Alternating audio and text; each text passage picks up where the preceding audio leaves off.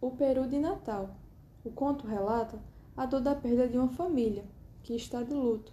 Porém, o protagonista do conto faz com que todos se alegrem em uma ceia de Natal, realizada por ele com o intuito de que a dor que sua família está passando vá embora e que a alegria, o amor e a comunhão voltem. Iniciando o primeiro parágrafo, o Juca relata que o seu pai morreu há cinco meses e ele fala como era sua família antes do acontecido e que sempre foram pessoas felizes. Ele diz que o seu pai era uma pessoa de natureza cinzenta.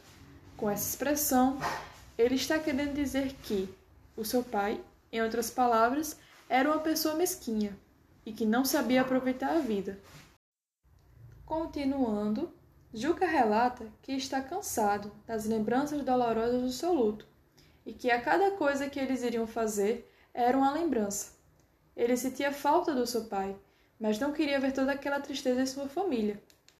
A partir daí, ele tem uma grande ideia, que ele se diz ser a ideia de fazer uma das minhas chamadas loucuras. Ele diz que em sua família ele tinha uma fama de louco, porque todo ano ele aprontava algo. E diz ele que uma história de beijo com a sua prima, aos 10 anos de idade, sua tia descobriu e espalhou para os familiares. Juca chama ela de a tia velha, uma detestável tia. Então ele não liga mais o que chamem de louco. Para eles, era costume fazer uma ceia de Natal, como a do seu pai, cheia de castanhas, figos, passas, depois da missa do galo, é claro. Por isso, ele irá ter a sua ideia, chamada loucura ele vai dizer para sua família que, bom, no Natal quero comer peru. Ficam todos espantados, sua tia diz. Logo, não podem convidar ninguém, por causa do luto. Na sua família, o peru era sinal de festa, porque só nas festas tinha peru. E quando seus familiares comiam tudo e não deixavam nada, sua mãe ficava preparando as comidas, servia e, no fim, ele e sua família só comiam o resto. Ele disse que, na verdade, ninguém sabia, de fato, o que era peru em sua casa. E disse peru resto de festa. Era o que eles comiam. Ele fala para sua tia que não era preciso convidar ninguém. Era para ser para eles, eles cinco.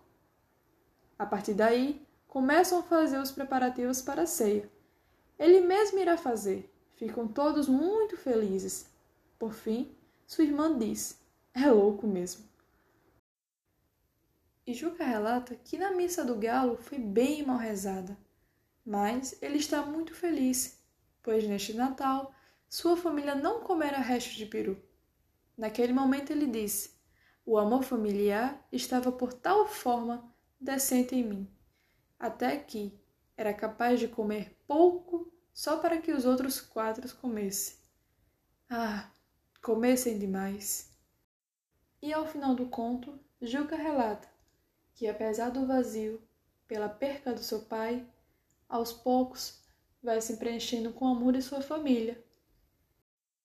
Este conto relata a dor da perda de uma família, mas que não podemos deixar nos abater com aquela tristeza e se lembrar dos momentos com alegria e que devemos aproveitar o momento com as pessoas que amamos. Fim.